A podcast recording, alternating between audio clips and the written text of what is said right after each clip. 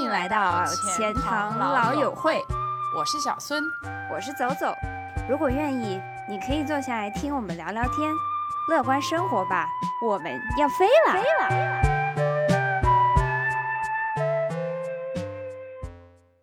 Hello，大家好，我是走走。嗯，看标题你已经知道我们这集要聊什么了。但其实不能说聊，嗯，这一集不会是呃和我们平常那样的对谈的形式，啊，而是我们请到老友会的朋友们来分别分享一下他们在海外中招的经历。那在这个分享中呢，我们尽量啊让大家去呃分享一些真实的呃。经历和事实，而并非他们自己的感受，呃，也是希望可以给大家提供呃嗯相对高一点的参考价值吧。那因为其实大部分人并不知道自己种的是哪一个变种，所以啊，我们尽量按中招的时间去排序，从近到远的跟大家分享，呃，可能会更加有参考性一些。嗯，那在正式开始分享之前，我觉得还是要说明一下，呃，每个人的健康状况、生活环境，嗯，都是有非常大的差异的。我们也并不希望以此为大家提供任何的建议和意见，呃，我们也不做任何价值的判断，嗯，只是将我们个个人的经历，呃，比较直白、比较真诚的分享给大家，嗯，作为一个参考。那最后啊，也是祝各位听众和你们的家人健康平安啊！希望你们用不上这些经历，但是如果啊真的要用到的话，也希望我们患病的过程啊可以为您提供一些宽慰。那话不多说啊，我们现在就开始吧。那我先说吧，因为我的经验可能是最新鲜的。嗯，我是十一月上旬从香港去新加坡的时候得的，具体的中招的场景不好说，因为我自己也不知道。嗯，这次和我一起过去新加坡同事，还有新加坡本地的工作伙伴和朋友都啥事儿都没有，只有我一个人中招。嗯。然后新加坡现在的情况是，除了乘坐公共交通以外，呃，都是不要求戴口罩的。那我自己观察下来的话，街上大概有三分之一到一半的人还是自愿戴着口罩。呃，我自己在新加坡过程中也比较注意，就是除了开会和吃饭以外，大部分时间我都是戴着口罩的。所以，啊，真的也很难说具体是哪个时间感染的。啊，我得的时候是打了三针辉瑞的疫苗，但是距离我打第三针的时候已经过去大半年了。那具体症状来说的话，嗯，头一两天我喉咙有一点痒，然后人特别疲劳，就是头晕晕的。嗯，但是当时没有想特别多，因为呃，本身出差的时候嘛，就在长时间的开会。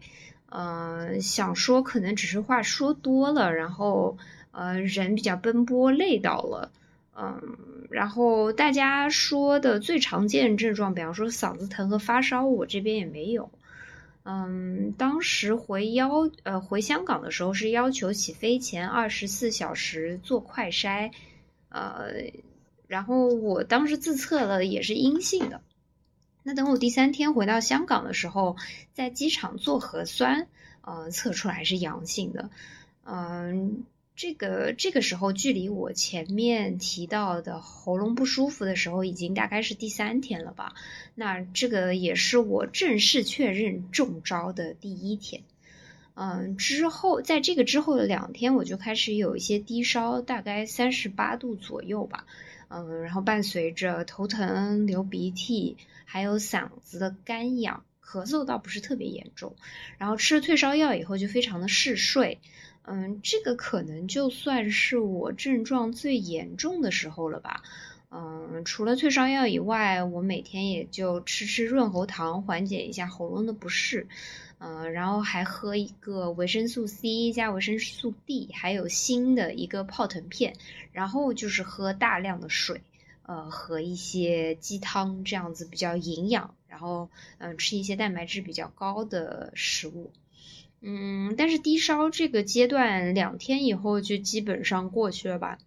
嗯，之后剩下的症症状就是轻微的鼻塞和嗓子的不舒服。嗯，到了验出阳性的之后的第五天的时候，呃，我自己做快筛，阳性的那条线已经呃很明显的变浅了。嗯，但是就是在这天晚上，我发现我的嗅觉变弱了。当时我有阳过的经验的朋友就跟我讲说，你的嗅觉会越来越弱，直到消失。结果当时还真的是这样的情况，我感觉蛮神奇的。嗯，但是这整个过程里面，我的味觉还在，就是吃东西的时候就感觉没有这么香，但是我还是吃得出咸甜，呃，各种味道的。嗯，然后在确诊之后的第六、第七天，也就是啊，我最开始喉咙不舒服，呃，之后的第九、第十天左右，我快筛就是完全阴性了。那当时我是居家隔离，香港这边的规定是从你确认是阳的那一天开始，呃，隔离十四天。但是如果你已经打了十呃两针疫苗的话，呃，你最快可以在第七天结束隔离。嗯，隔离的方法的话有三种，就是呃，首先第一种是，如果家里有独立的卧室和卫生间来让阳性的这个人使用的话，你就可以居家隔离。那跟你一起住的同住的人作为密接，呃，也要就是遵守一样的隔离规定。呃，然后呃，如果你打了两针疫苗，并且在第六和第七天连续两天。呃，自测是阴性的话，那你就可以提前结束隔离了。嗯，但是如果你没有打疫苗或者只打了一针的话，那你就要隔离至少十四天。呃，如果你在第六、第七天呃测出来还是阳性的话，那你在未来的呃，比方说第八、第九天，就是你一定要连续自测两天。阴性以后你才可以出来，然后如果不居家隔离的话，如果不满足这个居家隔离的条件的话，你也有你还有两个选项，一个是去政府认可的愿意接受阳性客人的酒店自费隔离，那还有一个选项就是去政府提供的场地免费隔离。嗯，我看过那个自费隔离的酒店名单。还挺多的，至少有几十家酒店吧，从低端到高端都有，选择还蛮多的。嗯，但是如果你去政府隔离的场地的话，就是大家都知道的竹港湾，还有呃一个我记得叫 Novotel 酒店，嗯，条件相对没有这么好，但是也都是独立房间居住的。嗯，然后我自己是满足居家隔离条件的，所以我就在家隔离了。那具体时间来算的话，嗯，当时我在机场测出阳性那天算是第零天，然后我收到阳性结果以后，就按照流程向政府的卫生署申报了我的情况，就就我是符合居家隔离条件的。然后隔天，呃，卫生署就派人送来了居家隔离的物资包，然后这个呃这一天就算是我隔离的第一天。呃，当时那个物资包里面包含了发烧药，呃，莲花清瘟胶囊，N95 的口罩，呃，一个体温计，一个血氧仪，呃，一些说明书，呃，还有居家隔离的一个定位的手环，呃，然后之后康复的过程就跟前面说的一样，呃，我在第六、第七天，呃，自测就是阴性了嘛，然后。呃，我就可以在第七天在网上申除解除隔离，呃，申请解除隔离，然后就可以出门了。呃，康复以后，我其实呃一直都有鼻音，而且一直在咳嗽。我在重，就是我在转阴性之前倒反而没怎么咳嗽，是是康复了以后才开始咳嗽的，主要就是干咳，但是也不是说一点痰都没有。平常如果我不说话的话没什么事情，但是我一旦开始说话或者一躺下咳嗽。呃，一躺下，这个咳嗽就特别厉害。然后我咳了大概两个礼拜吧，都没有好转的样子，就觉得挺烦的，我就去看医生了。然后医生说我这种状况还蛮多的，就是生病的时候病毒破坏了呼吸道，然后需要时间去修复。嗯，但是这个修复时间长短就因人而异，有些人可能咳一下就好了，有些人就要好几个月。然后，嗯，但是这个跟这个新冠没有直接的关系，就是呃，像我这样体质的人，就算是普通的感冒，如果开始咳嗽的话，也会咳得比较久。嗯，当时他也顺便看了一下我的心肺，就呃听了一下，就拿那个听诊器听了一下，说没听出什么问题。嗯，然后他就给我开了一点缓解咳嗽症状的药。哦，对，当时他，嗯，虽然我鼻子没有感受到什么异样，但是他看到我的鼻子其实也是在发炎的。然后他就给我的鼻子和呃咳嗽开了一些缓解症状的药，呃，我连续吃了大概五天这个药吧，嗯，就不咳嗽了，然后鼻音也没有了，嗯，现在就好了，嗯，到现在距离我确诊可能已经三周，然后康复也两周了吧，呃，我就没有什么感觉特别不对劲的地方。胃口还是不太好，呃，然后吃东西也没有这么香了，但是，嗯，闻大部分的东西，嗯，还是闻得出味道的，嗯，这个就是我的经验了。我觉得对我来说，哈，个人的体验还是比较像一次重感冒的，呃，供大家参考。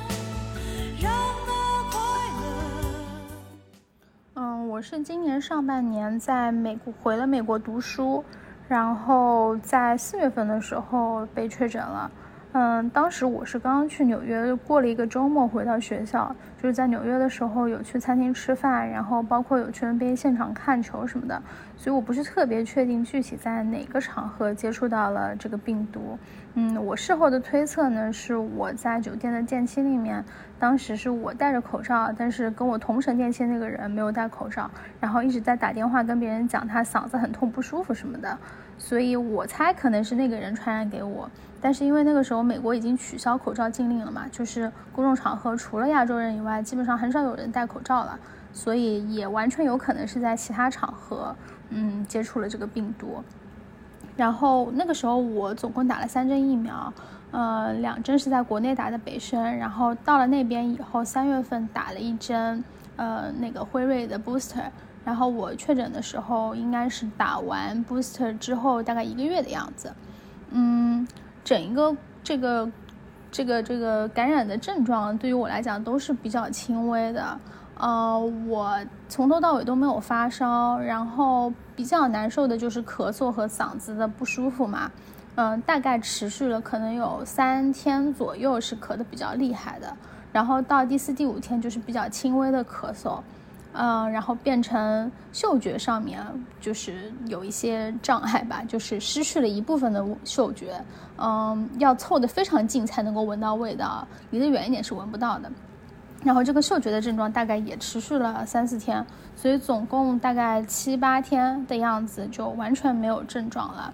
然后因为没有发烧嘛，所以我也没有用什么感冒药或者其他的一些药物，像那个泰诺啊，然后布洛芬这些都是没有用的。嗯，我只吃了一些就是缓解喉咙不适的一些喉糖。然后呢，我有用那个莲花清瘟，因为莲花清瘟是非常凉的一个药嘛。所以我就是把它泡开来，然后当成感冒冲，就是当成止咳糖浆来喝。就嗓子不舒服的时候喝一小口，喝一小口，就对我来讲是有暂时麻痹喉咙痛的这么一个效果的。嗯，这个药我大概可能吃了三天，等到嗓子比较舒服了以后就没有再吃了。然后除此之外就是喝了一些维生素 C，多喝水什么的。反正康复的这个过程还是比较快的。然后。嗯，症状的话，我自己觉得比起感冒来讲还都好接受一点，因为我感冒会就是鼻塞、头痛什么的，然后得这个 COVID 期间基本上都没有这些症状，所以其实没有经历什么特别的难受。然后，因为我是在学校的时候感染的嘛，所以学校是要求你确诊了以后第一时间要跟他们通知。那么我就打个电话跟他们讲了一下我的情况，然后呢，学校就要求我，呃，一周，呃，自我隔离一周，就从我确诊的第二天算起。那么总共其实是自我隔离八天，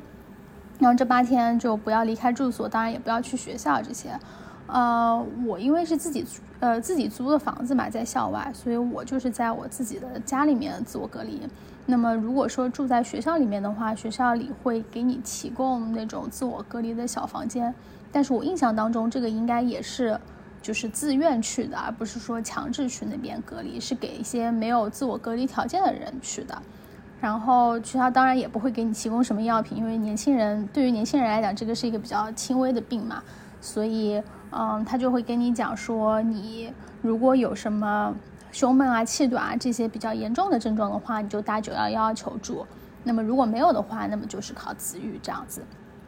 嗯，然后基本上八天、七八天以后恢复了，我就没有留下什么后遗症。就我自己也好，包括我认识周围的朋友、同学什么的，得了这个病的都是恢复的比较快的，都没有。呃，什么后遗症的这个反馈，然后包括我妈是，嗯，七月份来北美看我，当时在温哥华感染了这个病毒，然后她自己是有很多基础疾病的嘛，就是有高血压，然后包括糖有一些轻微的糖尿病，然后也也算是超重人群嘛，就是基础疾病比较多的，然后它恢复的过程会稍微长一点，可能八九天的样子吧。就断断续续的咳嗽的时间会比较长一点，但是恢复了以后也没有留下什么后遗症，就是整整体来讲都是恢复的比较顺利的。啊，以上就是我的情况，供大家参考。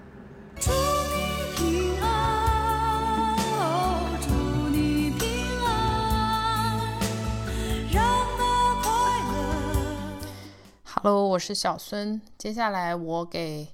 我们的朋友希姐。转述一下她的嗯得病历程。接下来我以她的第一人称来讲述。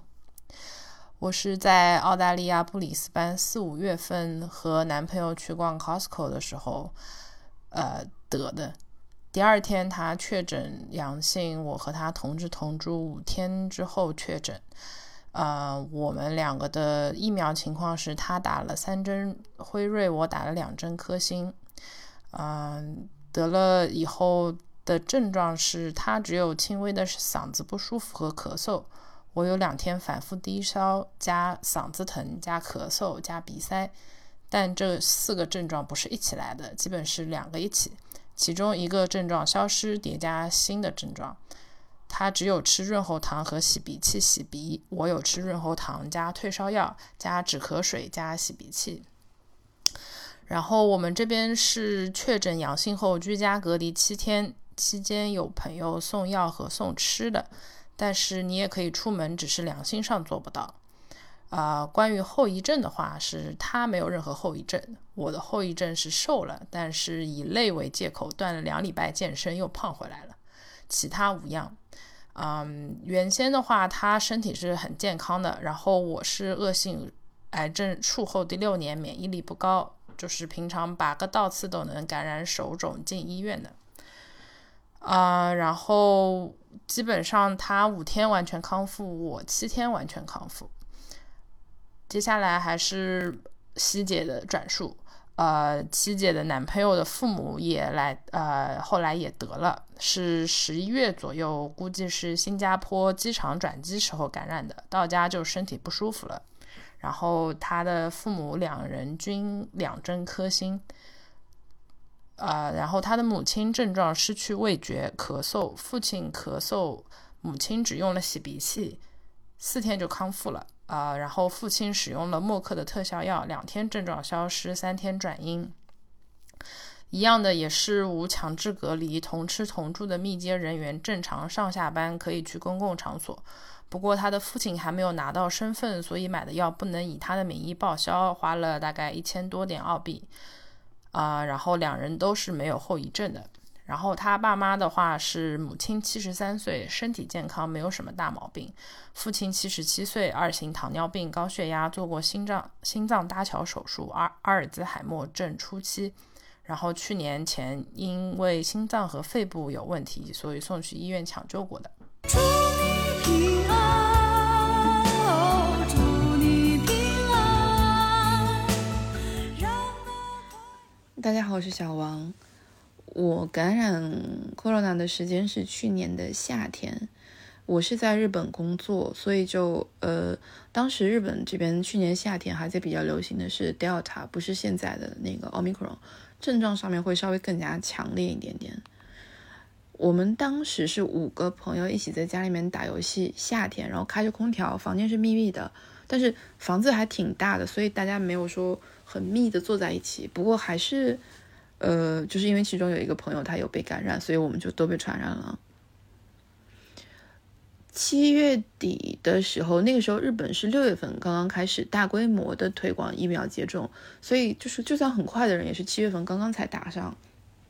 我是预约的八月份接种疫苗，刚刚好就特别寸。我得的时候呢，我预约的疫苗还能还没能打，大概还差两三天的样子，然后就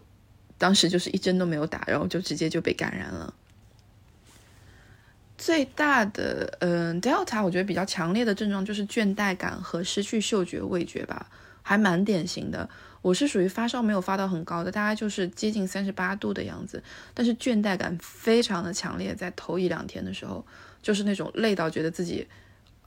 要哭了，在电车上，就是生理上的那种痛苦，感觉要哭了。然后之后就转变为就是失去嗅觉和味觉。没有闻不到味道，闻香水也闻不到味道，然后吃东西也没有味道。味觉的话，在我差不多进入隔离第五天的时候就恢复了，但是嗅觉的话有点比较时间长。然后一方面我自己本身有鼻窦炎，所以我的嗅觉恢复也是格外的慢，差不多是一两个月之后，慢慢慢慢的恢复了回来。在医院那边给到的药品的话，日本其实当时是没有特效药的，所以医生无非就是说。呃，那你发烧的话就给你开退烧药，你咳嗽的话就给你开止咳药，也就就只有这样的手段。然后我当时就觉得说，那急救药品我这边都有，就不需要医院给我提供药，所以就我就都没有没有没有吃过药。嗯，日本这边确诊以后的处理，现在的确诊的休息时间好像是变成五天。当时去年夏天的时候，还是如果被确诊的话，就从发症日开始要在家隔离十天。然后我被确诊以后就在家待了十天。如果因为我是独居嘛，就所以自己一个人在家就可以。然后公司那边就可以正当理由的休息，但是不会要求说，呃，如果你没有病到说你要上呼吸机或者是你要必须要住院的情况的话，就会尽量都会让大家自己在家里面休息就好，这样子。嗯，呃，确认要隔离以后呢，保健所第二天早上就给我打电话，跟我确认，就是说我居住的情况，我一个人住的话，有没有人照顾我，有没有会不会遇到一些什么困难，然后吃东西上面有没有问题，然后保健所会给每一个在家隔离的人寄两大箱子，就网上可以查得到、看得到的两大箱子，就是什么咖喱啊、泡面啊、小零食啊这种吃的东西，就确保你这十天在家不至于被饿死，然后你也可以。因为普通的居民区嘛，楼也没有被封掉，所以就你也可以叫外卖。另外的话，保健所会给你一个登录的一个小的软件，然后你每天早上起来以后呢，保健所的人会给你发一条短信，然后给你打电话问你今天怎么样啊，有没有什么症状啊之类的。然后你每天要量体温，跟那个软件上面汇报，就是今天有什么症状，然后今天的体温怎么样，然后保健所那边会监控这边的情况。嗯，另外的话，公司的方面，呃，因为。去年的时候已经是 corona 开始的第二年了，日本这边就得的人挺多的，所以同事之间没有说特别的，因为因为我还传染给了我办公室的人嘛，然后同事之间没有说因为有被传染或者是我有因为得这个病，然后就特特别得到歧视。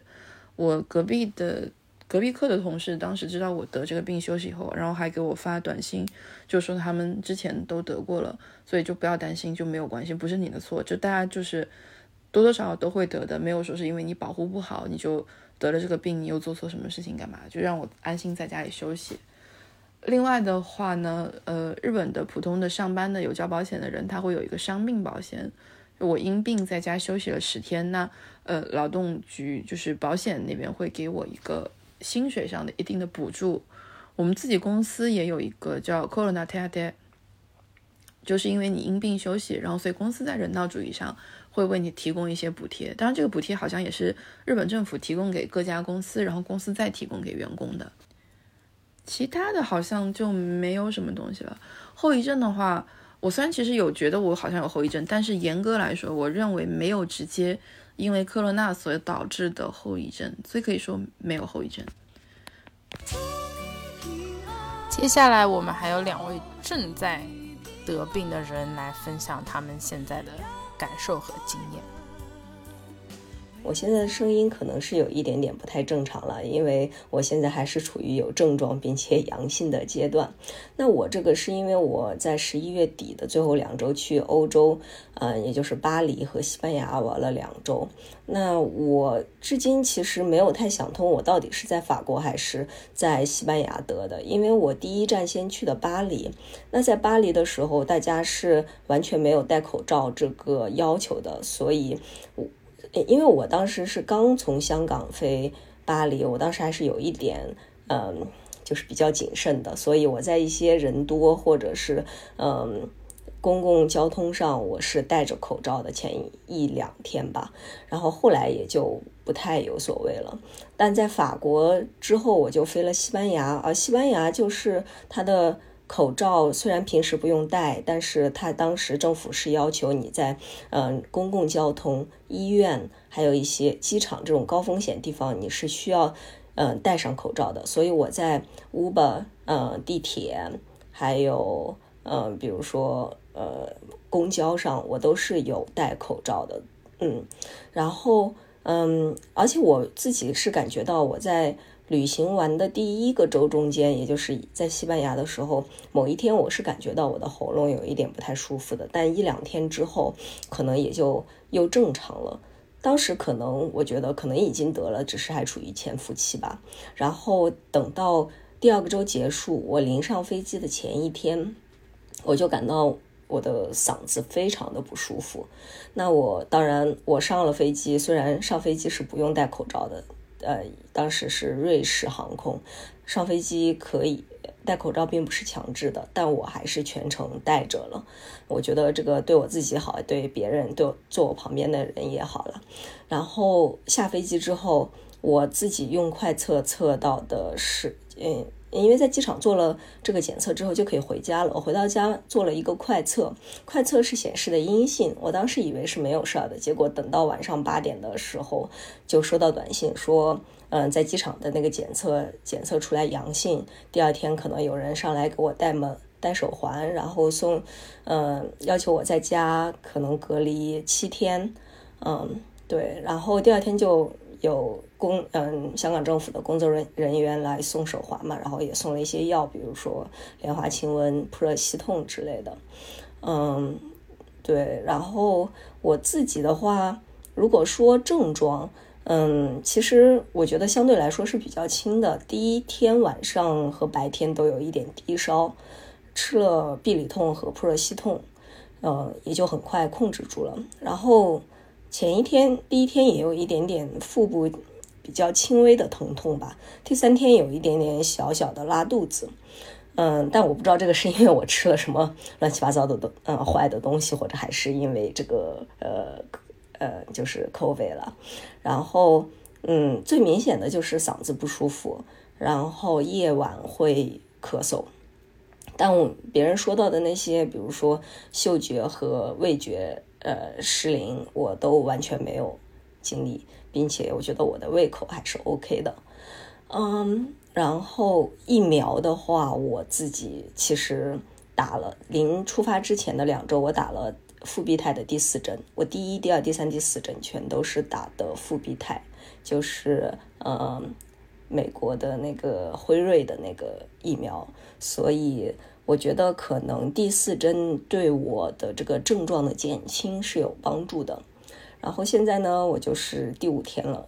但我的快测第一天、第二天显示阴性，第三天，也就是这周一开始有阳，然后昨天周二、周三颜色逐渐加深，今天好像也还处于峰值，所以应该没有太快可以转阴，大概就是我这个样子。当然，也非常的。感谢在这个期间关心我的朋友们给我送水果呀、送药呀之类的，所以感觉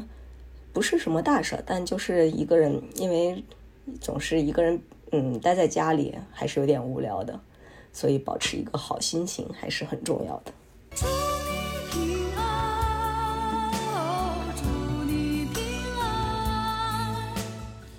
我是贝塞香港。然后今天是我阳了的第一天，其实我怀疑自己阳已经有十天左右的时间了。今天是第一次检测出来两条线。然后具体是在哪里得的呢？其实我过去的两周里面有两次密接的经历，一次是大概两周前，我们八个朋友去爬山，然后当天晚上就有一个朋友觉得不是很舒服，他过几天检测出来就是阳了，但是我们剩下的七个人，其实在接下来的一周都没有一些特别明显的症状表现。然后爬山过后的几天，我又和另外一个朋友吃了饭，这位朋。朋友很不幸的，在和我吃饭过后的第二天也检测出来了阳性，所以我猜大概是频繁的密接导致了病毒在我体内一直积累。然后得的时候疫苗的接种情况，我是在香港打了三针疫苗，三针都是复必泰，然后第三针是今年四月份的时候打的，因此其实我今年七月份去欧洲旅行的时候，全程基本没有戴口罩，也没有感染。但是现在十二月，因为八个月过去了，所以这个嗯疫苗的抗毒性可能确实有所减弱。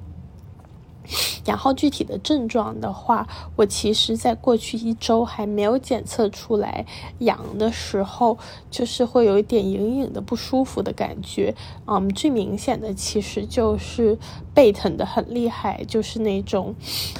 分不清是肌肉拉伤还是伤风感冒的疼痛，